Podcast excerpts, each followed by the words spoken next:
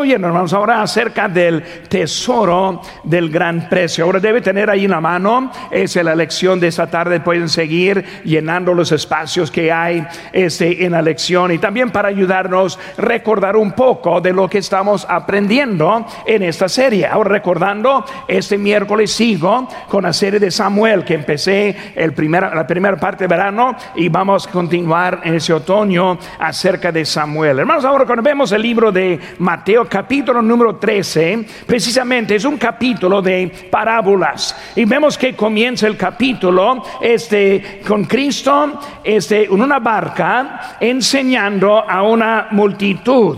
Y él comienza con la, la parábola de las tierras y luego la cizaña y luego la semilla de mostaza y luego de la levadura. Y por estás enseñando parábola tras parábola. Y de allí él entra en una casa con los discípulos.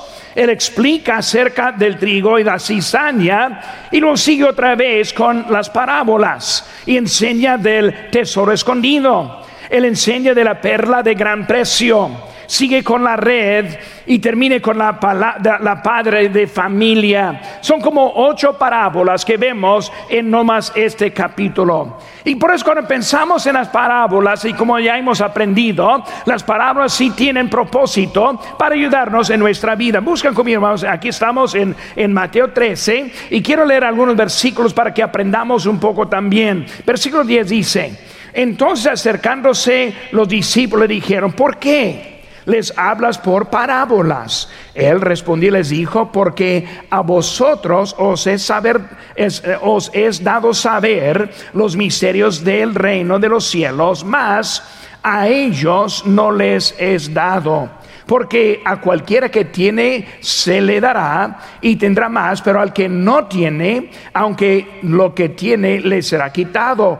Por, esto, por eso les hablo por parábolas, porque viendo no ven y oyendo no oyen ni entienden, de manera que se cumple en ellos la profecía de Isaías que dijo, de oído oiréis y no entenderéis y viendo veréis y no percibiréis, porque el corazón de este pueblo se ha engrosado y con los oídos oyen pesadamente pesadamente y han cerrado sus ojos para que no vean con los ojos y oigan con los oídos y con el corazón entiendan y se conviertan y los sane. Pero bienaventurados los vuestros ojos porque ven y vuestros oídos porque oyen. Porque de cierto os digo que muchos profetas y justos desearon ver lo que ves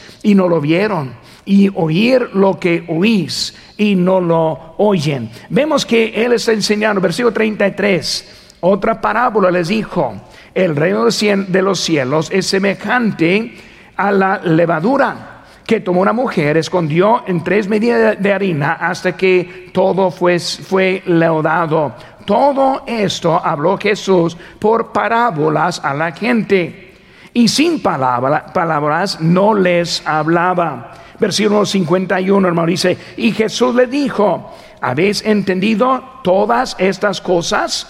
Ellos respondieron, sí, Señor. Hermano, cuando vemos que el Señor está enseñando y Él tiene algunas verdades que son para los obedientes y otras verdades que no son para los que son desobedientes. Y él ahora está seleccionando a quienes van a entender estas enseñanzas que él les está enseñando.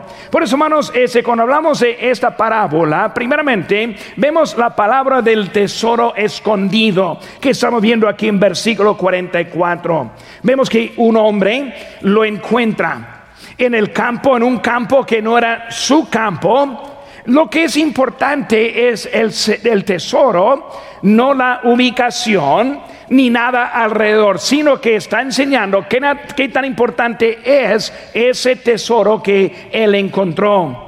Es un tesoro diferente de cualquier otro tesoro, valioso en su unicidad. Vemos que él está explicando tan importante y por eso el quien lo compró inmediatamente lo vuelve a esconder. Vemos que él compró otro campo y él usa todo lo que tuvo para conseguir y comprar ese campo. Vemos el gozo en pagar todo para ese campo por el valor de ese tesoro.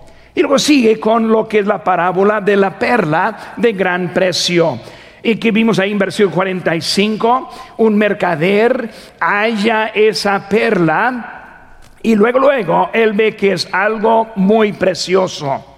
Es buena, preciosa, una, una, valor también en su unicidad. Y el mercader reconoce que hasta que es más valiosa de todas las perlas que él tenía. Recordando, era hombre de las perlas y él sabía. Por eso, él vende todas para comprar esa perla. Y por eso, hermanos, la búsqueda de su vida en realidad terminó con esta perla. Toda la vida buscando y él las vio. Por eso, hermanos, estamos hablando que está comparándose con el reino de los cielos. Quiero que aprendamos algunas verdades acerca de esos reinos. Pero vemos, hermanos, que los reinos, el reino de los cielos, primeramente, hermanos, define que todo pertenece a Dios. Cuando hablamos de los cielos, no está hablando del reino del cielo, sino de los cielos. Por eso, ¿de qué está refiriendo? Primeramente, está refiriendo al cielo, la morada de Dios. Está refiriendo al cielo, la morada de las aves está refiriendo a todo lo que está abajo de esos cielos. Por eso está diciendo que todo pertenece a Dios. Es un territorio que los habitantes están sujetos a un rey. Y hermanos, el mundo no sabe todavía quién es el rey. El mundo piensa que ellos tienen derecho sobre sus vidas. No entienden que Dios es el dueño de este mundo. La Biblia dice que toda rodilla y toda lengua va a confesar.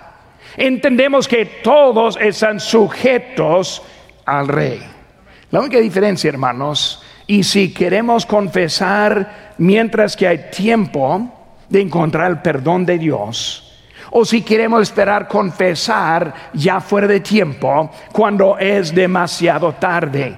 Pero todos son sujetos al rey. Vemos, hermanos, también hablando de eso. Las, e, este, las escrituras nos enseñan que el, dominio de Dios es el cielo, pero también, hermanos, es la tierra. Vemos que Él tiene su trono en el cielo, pero Él tiene su templo aquí en la tierra.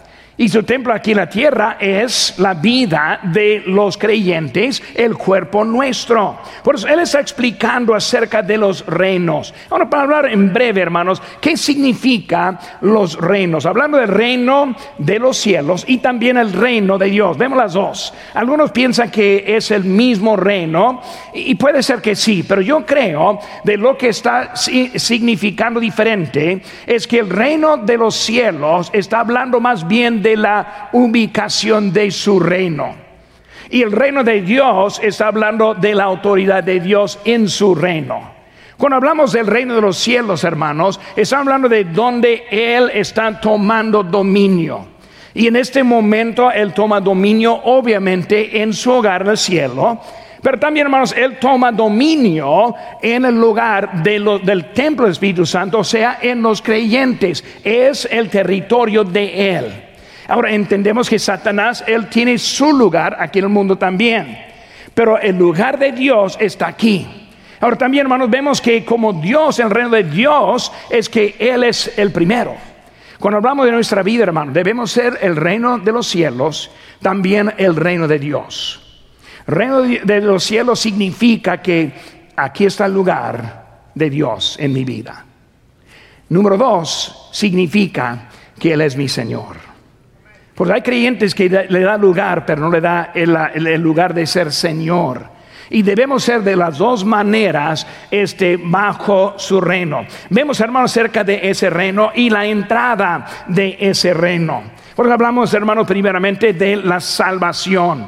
Hay una sola entrada. Juan 3, 3, 5 y 6 dice, respondiendo Jesús y le dijo, de cierto, de cierto te digo que él que no naciera nuevo no puede ver el reino de Dios. Respondió Jesús, de cierto, de cierto digo, que el que no nació de agua y del Espíritu no puede entrar en el reino de Dios. Lo que es nacido de carne, carne es. Y lo que es nacido del Espíritu, Espíritu es. Dos nacimientos. Nacimiento de agua no está refiriendo al bautismo. Nacimiento de agua está refiriendo de lo que es el nacimiento físico la forma que nosotros llegamos a este mundo. Lo que es carne, lo que de carne es, es de carne. Por eso, pero lo de espíritu, hablando del nacimiento nuevo, es la salvación. También, hermanos, vemos que Jesucristo, ahora, hablando del reino de los cielos, Jesucristo es el rey de reyes. Primera Timoteo 6:14 dice que guardes el mandamiento sin mácula ni reprensión hasta la aparición de nuestro Señor Jesucristo, la cual a su tiempo mostrará el bienaventurado y solo soberano, Rey de reyes y Señor de señores. Pues hablando de Cristo siendo el Rey de reyes, Señor de señores, vemos que Él es el soberano la persona del Señor Jesucristo. Hermano, no vemos esa descripción a ningún otro. Pues vemos que Cristo es Él, que es nuestro Señor, es nuestro Salvador, pero también es el Rey. Y también, hermanos, Él es el único quien es digno. Y en Juan 4, 12 eh, dice, en ningún otro hay salvación, porque no hay otro nombre bajo el cielo dado a los hombres en que podamos ser salvos. Y por eso entendemos que es único en su manera. Ahora, recordando la perla y también el tesoro como era único en lo que era. Y por eso estamos viendo que Él está enseñando acerca de ese lugar. También vemos, hermanos, el reino de Dios este es aquí hoy en día. Dice Juan 4, 24, Dios es espíritu y los que le adoran en espíritu y en verdad es necesario que, que adoren. Hermanos, nosotros le adoramos en un lugar físico, pero le adoramos en espíritu. Por aquí estamos esta mañana, Dios nos habló, tocó corazones, hicimos decisiones Aquí estamos otra vez esperando que Dios nos dé algo, porque es su lugar. Por eso, hermano, tengo ahora es, unas tres cositas que quiero que aprendamos ahora acerca del reino de los cielos y este tesoro y la perra de lo que estamos viendo. Primeramente, hermano, número uno, y en su hoja, si tiene la pluma ahí en la mano, va a apuntar ahí el descubrimiento del reino de los cielos. El descubrimiento del reino de los cielos. Por eso vemos en los dos casos algo escondido Primeramente, el tesoro fue escondido en un campo, en una tierra, escondido que en una forma que fue este, perdida.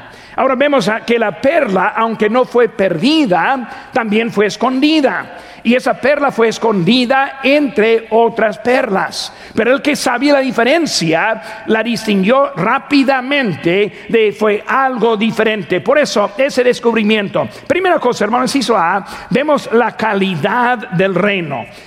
Versículo 44 dice, semejante a un tesoro. Por eso, la calidad de ese reino. ¿Qué es la calidad, hermanos? Vemos primeramente que es vida eterna representa el reino de los cielos que es vida eterna. Juan 5, 24, es cierto, es cierto os digo, el que oye mi palabra y crea al que me envió, tiene vida eterna. Y no vendrá la condenación, mas ha pasado de muerte a vida. La calidad, hermanos, la vida eterna. Es muy triste que hay muchos que piensan que la salvación se pierde. Hermano, si se pierda, si pidiera, vamos a ver que no es algo con, tanto valor. El valor es en el hecho de que la tenemos. La vida eterna es algo permanente. ¿Qué vemos aquí en nuestro texto, hermano? Primeramente, habla del, acerca del estado de la vida eterna. Dice, tiene vida eterna. O sea, presente. Cuando uno acepta a Cristo, tiene vida eterna. No dice tendrá la vida eterna. La verdad es que después de la muerte, cuando venga el Señor Jesucristo, vamos a tener o tendremos la eternidad con Cristo. Pero cuando hablamos de la vida eterna, no es que la tendremos, sino que la tenemos. Muy diferente en eso. O sea, hermanos, nosotros ya vivimos para siempre. Increíble. Pero ¿qué pasa la muerte? No, la muerte simplemente vamos a poner al lado esta carne. Pero la vida sigue. La Biblia usa el término de, duerme. O sea que simplemente durmió por un momento, está en la presencia de Dios despierto, no dormido allá. Pero vemos que está hablando de que nosotros tenemos la vida eterna. Es presente. Otro término que vemos, hermanos, también. Vemos esa certeza. Dice, no vendrá a condenación. Los que piensan que podemos perder la salvación. Tenemos vida eterna ya, presente, pero no vendrá la condenación. Ahora, o sea que no se puede pasar al infierno. No puede encontrar la separación de Dios. O sea que Dios es el que está manteniendo todo. Tenemos la vida eterna y es que no vendrá a condenación. No tres hermanos, el resultado. Mas ha pasado de muerte a vida. Ha pasado de muerte a vida.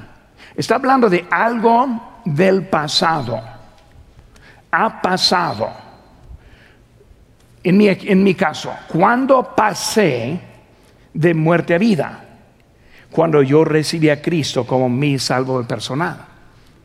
Ha pasado, he pasado por eso está diciendo, hermanos, que ahora hay algo de muerte a vida. Por eso estamos hablando de, de las parábolas. Cristo enseñando a espíritus vivos. Porque el mundo no tiene espíritu vivo. Están muertos todavía. Pero con la salvación tenemos ahora la vida eterna. Por eso es presente. También ya no viene la condenación y luego ya estamos pasando a, este, eh, de vida, de muerte a vida. Vemos también segunda cosa, hermano, hablando de la calidad, vida eterna. Número dos, el cielo. Por eso hablando del reino de los cielos. Está describiendo cómo es el reino de los cielos. Por eso, primeramente, vida eterna. Segundo, vemos el cielo. Por eso, la palabra más bonita en el idioma español es el cielo. El joven ve a su novia y le dice, tú eres el cielo. No es cierto. Suena bonito, pero no es cierto. El cielo es diferente. El cielo es más bonito que ella. No, no me pega después. Pero la verdad es que, ¿qué palabra mejor hay que el cielo? Puertas de perla, calle de oro. No hay nada que contamina, falta de pecado falta de muerte, falta de separación, falta de ofensas. Un lugar perfecto en todo es el cielo. Vemos, hermanos, la descripción en Lucas 23, 43. Entonces Jesús le dijo, de cierto te digo que hoy estarás conmigo en el paraíso. Paraíso. Lugar Tremendo. Cuando yo pienso de paraíso, tengo en mi mente la playa, temperatura perfecta, este, alguien trayéndole una, una soda, algo para tomar al momento, todo en paraíso, tranquilo, paz, ninguna preocupación, ninguna cosa que estorba el momento es el paraíso que está hablando del cielo. Está hablando de la calidad de los, del reino de los cielos. Por eso, vida eterna, el cielo. Tercera cosa, hermanos, la presencia de Dios. Uf. En el cielo, físicamente, el trono de Dios. Físicamente, postrados, adorando a Dios el quien creó a todo va a permitirnos a nosotros, a su presencia, para toda la eternidad. Presencia de Dios. Y saben que hermanos, nosotros sí la tenemos hasta un punto en esta vida. Cuando nosotros andamos en obediencia, sentimos la presencia de paz que solo nos da Dios en nuestras vidas. Tener la habilidad de estar con Él en paz, en siempre. Por eso, hermanos, en el corazón, Dios con nosotros. En Romanos 8, 9 dice, mas vosotros no vivís según la carne, sino según el Espíritu. Si es, eh, que, eh, si es que el Espíritu de Dios mora en vosotros. Y si alguno tiene el Espíritu de Cristo, no es de Él hablando de su presencia que mora en nosotros. No solo está al momento, sino mora. Existe con nosotros. Vemos el nuevo templo, 1 Corintios 3:16. No sabéis que sois templo del Espíritu de, Dios y, y, que el Espíritu de Dios mora en vosotros. Somos el templo, el lugar precioso. Hermano, cuando refiere al templo, está refiriendo al lugar santísimo. Eh, fue la presencia de Dios en el tabernáculo, también en el templo. Nosotros somos el lugar santísimo en donde Él está con nosotros. Calidad, calidad. Ese lugar, hermanos, es tremendo. Por eso vemos también en segundo 1, 2, hermanos, hizo ve, no hay cosa, no hay una cosa igual. Para lo que falta es cosa, no hay una cosa igual. Versículo 46 dice, vendió todo lo que tenía y la compró es una cosa, eh, eh, es, no hay cosa igual a lo que es ese tesoro. No hay nada que compara con la presencia de Dios. Cuando hablamos de los cielos, incluye el cielo, incluye el cielo aquí abajo, incluye debajo del cielo, incluye la congregación, incluye el corazón, ese lugar en donde Él está. No hay nada igual. El mundo está buscando lo bonito en lugares equivocados. Piensa que sabe lo que les funciona bien la vida, cuando en realidad no funciona bien. Si está buscando una vida gozosa, no va a querer ver mucho en Hollywood. Lo que va a ver es una ilusión que ellos presenten en la pantalla. Pero sus, vidas están desastres. Si empieza a ver cómo viven realmente ellos, ellos no tienen nada para mostrarnos a nosotros. Ah, dinero en, digo, el gozo en el dinero. Pues Chapo Guzmán, Joaquín Guzmán, riquísimo, ahora tiene su cuarto privado. Pero antes con todos los millones y billones de dólares que él tenía, cuando lo sacó de, lo sacaron del hotel allí en Mazatlán y mostraron adentro, híjole, lo sacaron de un hoyo. Vivía como un animal. Cuando lo sacaron del, de, un, este, un túnel, como un rata, lo, sacaron de, de ese túnel. Hermanos, el mundo no sabe nada de lo que hay para tener esa vida. Cuando encuentra presencia de Dios, hermanos, es algo que nos cambia. Nuestra perspectiva cambia. La manera que pensamos cambia. Los deseos cambian. Cuando entra Cristo, está hablando, hermanos, de una cosa sin igual. Una cuesta que, hermanos, cuando vemos también si C, es una, hay una definición. Hemos visto la calidad del reino y que no es cosa igual, pero también la definición del costo. Vamos a ver eso rápidamente. Lo que cuesta. ¿Qué costó? Costó todo. ¿Cuánto? Todo. Lo que tiene todo. No sobró nada de lo que él tenía. Cuando pensamos de lo que costó, hermanos, la salvación, el reino de los cielos costó al Señor Jesucristo. En Hebreos 10, 4 dice, porque la sangre de los toros y de los machos cabrillos no pueden quitar los pecados. Eh, en otras palabras, hermanos, todas esas perlas preciosas que ese hombre tenía en su posesión no era, no era nada.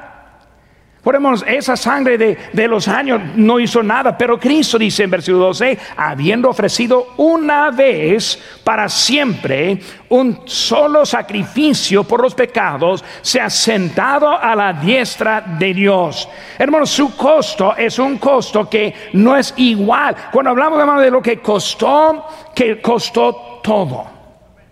La vida entera de Cristo.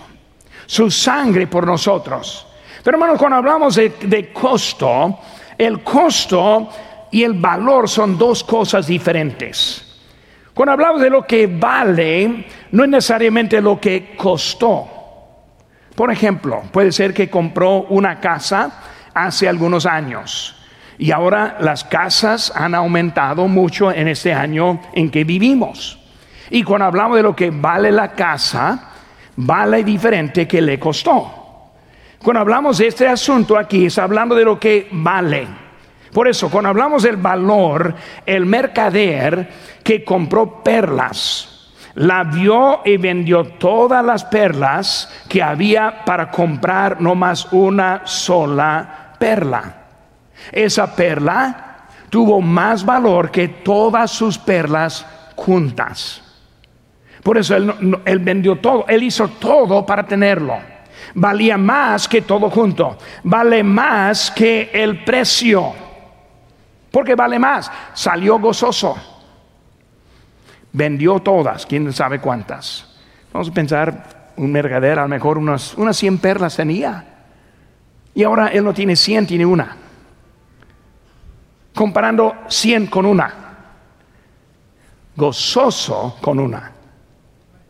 Perdiendo las 100 ¿Qué, vemos, hermanos? El valor, el valor del reino de los cielos. Hermanos, el costo representa un número. El valor es sin número porque no existe nada para compararse con esa. Esa perla tenía un precio que no, sabía, porque él, él pagó todo lo que podía para tenerla. Hermanos, cuando vemos en Marcos 8:36 dice, porque ¿qué aprovechará al hombre si ganare todo el mundo y perdiere su alma? ¿O qué recompensa dará al hombre por su alma? Los del mundo no saben lo que tienen. Están contentos con sus 100 perlas, no sabiendo que hay una que vale mucho más. Todo el mundo, no hay nadie que tiene eso. Los del mundo tenemos una, parte del mundo. Si tuviera todo para perder el alma. Vemos, hermanos, el valor que es el reino de los cielos. Seguro hermanos, vemos también la decisión. La decisión. La decisión del reino de los cielos. Primeramente, hermanos, Israel fue una elección una elección. Ese hombre tuvo que hacer y tomar una decisión. ¿Qué voy a hacer? Por eso cuando vemos hermanos en esa decisión, este, él no, no pudo, este, no pudo conservar una cosa y tener la otra cosa. Porque era una decisión. Voy a mantenerme con las 100 o voy a mantenerme con una. No puede con las dos cosas, es una decisión para hacerlo. Hermanos, él no, nosotros podemos vivir sin hacer una decisión. Y hermanos, hay muchos cristianos hoy más que nunca que quieren vivir sin tomar una decisión. Quieren la vida eterna, pero no quieren entregar su propio deseo, su, propia, su propio juicio. Quieren tener la vida eterna, pero no quieren entregar a Dios su vida. Y en un dilema porque no pueden vivir así de esa forma. Es una decisión. ¿Qué voy a tomar de decisión? ¿Voy a mantener lo que tengo? Ese hombre tenía que, siendo lo que sea, perlas. Él va, a decir, ¿qué va a hacer? ¿Va a guardar la que tiene? Mi vida es mía.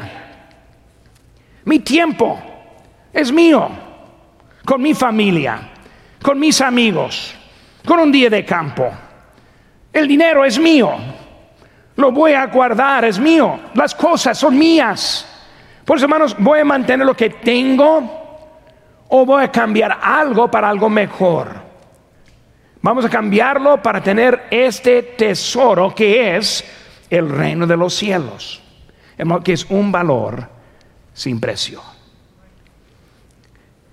Más tiempo que vivo, más precioso es el pensamiento del cielo. Tengo muchos amigos que han pasado al cielo. Mi Salvador está en el cielo. Por eso, hermanos, más precioso.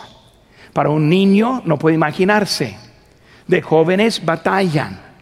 Con más tiempo empiezan a entender, para mí el vivir es Cristo y morir ganancia. De eso estamos hablando en este momento.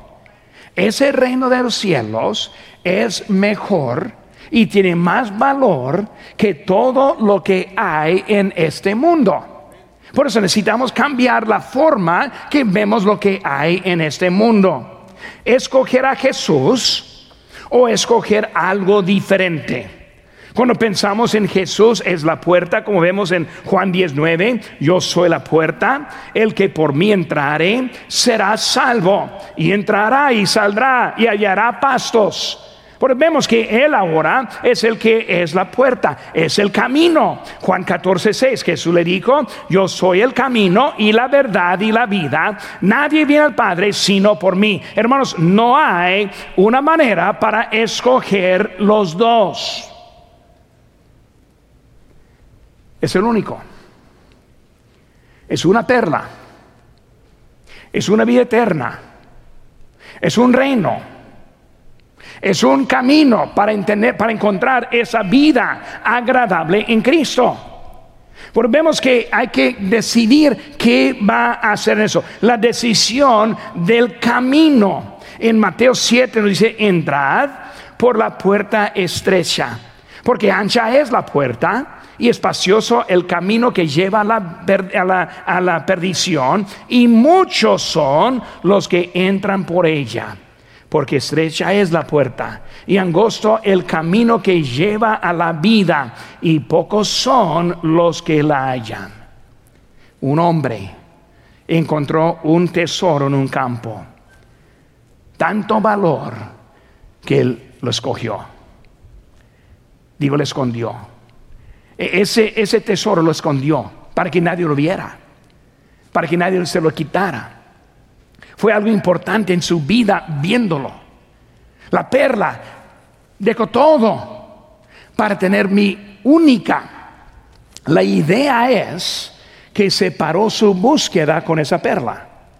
Ya tengo lo que por toda mi vida estuve buscando. Hermanos, el día del amigo es el tiempo que queremos presentar la perla a los que están en este mundo. Hay muchos con mucha confusión. No saben ni, ni comer. Ellos piensan que su perla que tienes es algo tan brillosa, tan bonita, cuando en realidad no vale nada. Por eso, hermanos, es el momento para presentar algo mejor. Vemos en inciso de B, hermano. Es una decisión evidente una decisión evidente. Vemos este hombre en versículo 44, vendió todo. Ahora, él tiene un campo diferente. Solo tiene una cosa. No hubo confusión entre antes y después. Cuando encontró ese tesoro, ya fue, compró otro campo para poder esconderlo. Su vida cambió en ese momento. Hermano, cuando nosotros encontramos esa perla verdadera en la vida, nos cambia. Nos cambia. Y hermano, ese cambio no es, no es un tipo de cambio de un día al otro. Hay madurez, hay crecimiento. La Biblia enseña que debemos madurarnos. No sean niños fluctuantes. O sea que nuestra vida debe progresar. Pero hay progreso, hermanos ese cambio en un mensaje para una persona que no tiene mucho en Cristo, en cada mensaje debe encontrar algo que le cambia. No, no todo, no necesita estar, no necesita salir aquí un cristiano perfecto porque no hay. Pero puede salir con algo diferente. Y ese hombre fue diferente. Cambió su vida en ese momento. Vemos, hermanos, también el otro con la perla. Como el del tesoro, vendió todo. Antes, muchas perlas. Y ahora, solo una. Muchas veces hay los que piensan que están bien por muchas maneras. Yo pongo mi fe en mis obras, lo que me porto. Hay que portarme bien con los, vecinos. En la manera que yo doy mi dinero a la iglesia la manera que yo adoro, yo voy a una iglesia y empezamos con muchas cosas y no tenemos la perla. La perla siendo Cristo Jesús, que produce muchas cosas, pero no es parte de las cosas. Él es el único Salvador. Él es el único que hace la diferencia. Él es el único que, nos da la esperanza. Es el único que vendrá por nosotros un día. Esa perla es algo diferente que ahora es una sola. Esta nueva vida era más valor que todo lo que, que hacía antes. La vida con Cristo, hermanos, mejor que cualquier cosa hay en este mundo. Vemos, hermanos, que esos hombres cambiaron. Cambiaron en su conducta. Cambiaron en su esperanza. Eh, se cambiaron en su tranquilidad el opuesto de la ansiedad. Un problema que está saliendo, hermanos, y vamos a estar tratando con eso más y más, es la ansiedad. Muchos andan preocupados, no saben qué hacer, no, saben cómo vivir. Hermanos, necesitamos entender que esa perla es la que nos da la tranquilidad. Por eso hay que vivir diferente para Él. Por eso me dice, hermano, es una, es una elección, una decisión evidente también, hermanos, una decisión exclusiva. Una decisión exclusiva. Vemos que ese tesoro era único. Encontró un tesoro, ese tesoro. No hubo otro tesoro, era el único. Pero cuando hablamos de mano de la salvación, nosotros ya lo entendemos. Pero quiero que nosotros empecemos ahora a pensar nuestros amigos, familiares, inconversos, que estemos pensando a los que están en la calle. Ayer tuve dos pláticas muy buenas con dos personas. Hermanos, hay gente que está esperando, que sí está interesada, pero si no relatemos lo que es de esta perla, no van a encontrarla. Vemos, hermanos, es exclusiva la forma de que era la única. Esa perla como ninguna otra. Eh, no existía otra semejante que esa. Y hermanos, ¿es Cristo o no es nada? Exclusivo. Mi Salvador. Hablé con alguien el otro día que cómo es que puede tener la fe en uno solo. Y yo le dije, hay que tomar, hay que tomar la decisión. ¿En qué va a poner su fe? Yo, con lo que me enseña la palabra de Dios, he puesto mi fe en Cristo y solo en Él. Hasta que, si otro grupo fuera cierto en su forma de creer, yo sería condenado. Yo no voy a pegarme a ningún otro, solo en Cristo es la única esperanza en mi vida. Es nuestro Salvador. Es Él que nos da la vida. Es Él que nos habla. Y cómo estoy contento cuando abro la Biblia, empiezo a leer y siento el Señor hablando. El mundo no entiende eso. Nosotros tenemos esa perla. Hemos visto, hermano, descubrimiento del reino de los cielos, la decisión, y hermano número tres, el deleite del reino de los cielos. Vemos unas cosas, cuando, tuvieron ellos gozo, el deleite, el gozo. Vemos, hermanos, el gozo que encontraron ellos en la búsqueda. El gozo en la búsqueda. En, en Lucas 15, 4 dice, ¿qué hombre de vosotros teniendo cien ovejas y pierde una de ellas, no deja las noventa y nueve en el desierto y va atrás la que se perdió hasta encontrarla. Y cuando lo encuentra, la pone sobre sus hombros, que gozoso. Ahora, las cien que no eran perdidas, no era suficiente para el gozo. Hermano, cuando hablamos de la búsqueda, ellos encontraron eh, en buscando, ellos tuvieron el gozo. Bueno, hermano, en la vida, cuando está viviendo esperando, debe ser gozo en la vida, en la búsqueda. Por eso aquí estamos esta tarde, escuchando, abriendo la Biblia, estudiando, aprendiendo. Cuando Dios habla, qué bonito es cuando lo encontramos buscando.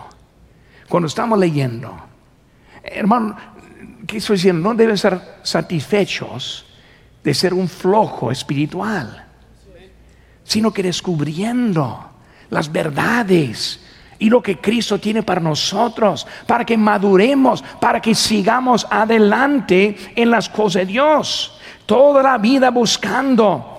Y cuando empiezo a pensar en mi propia vida, yo recuerdo en Guerrero, Chihuahua, y llegando a un pueblo donde no había los salvos, y recuerdo el primero que gané para Cristo.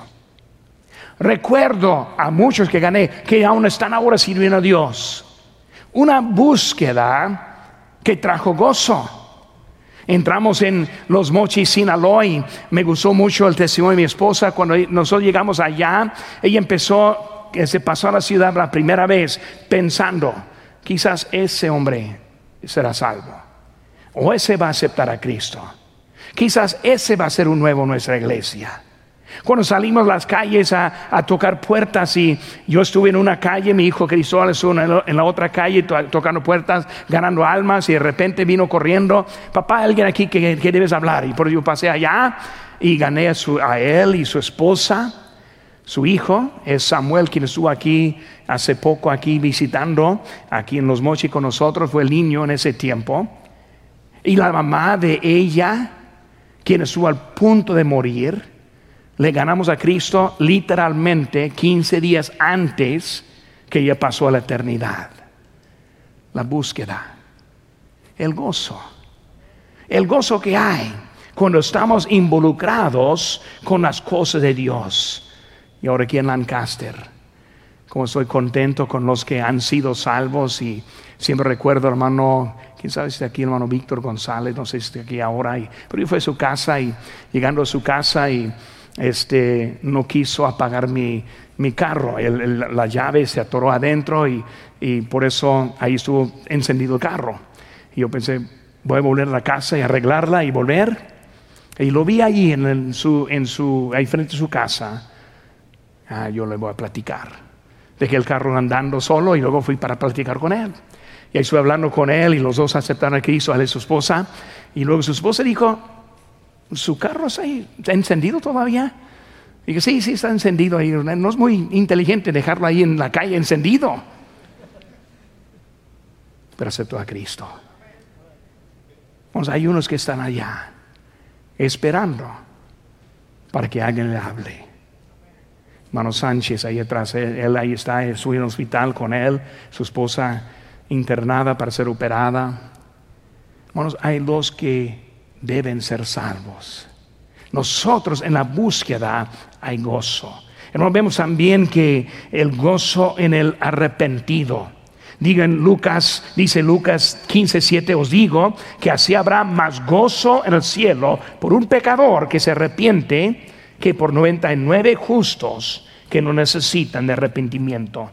Cambio de dirección, cambio de mente y corazón. Hermanos, no puede tener los dos. El día, hermano, de la salvación es algo que debe ser un recuerdo bonito cuando usted aceptó a Cristo. Una cosa que me gusta, mucho es escuchar un testimonio. Casi siempre, probablemente siempre, cuando estoy visitando a alguien, primera cosa que le pregunto es, dígame su testimonio. Dígame cómo aceptó a Cristo. Me gusta escuchar eso. Cómo que alguien le habló, cómo este puso su fe en Cristo Jesús. Hermanos, hay algo bonito, hay gozo también, hermanos, en el sacrificio, en el inciso B. El gozo en el sacrificio, hay gozo en servir al Salvador. Cada sábado, cuando llegamos a que tocar puertas, me anima ver los hermanos. Ese sábado, hermano, yo, yo estoy esperando muchos.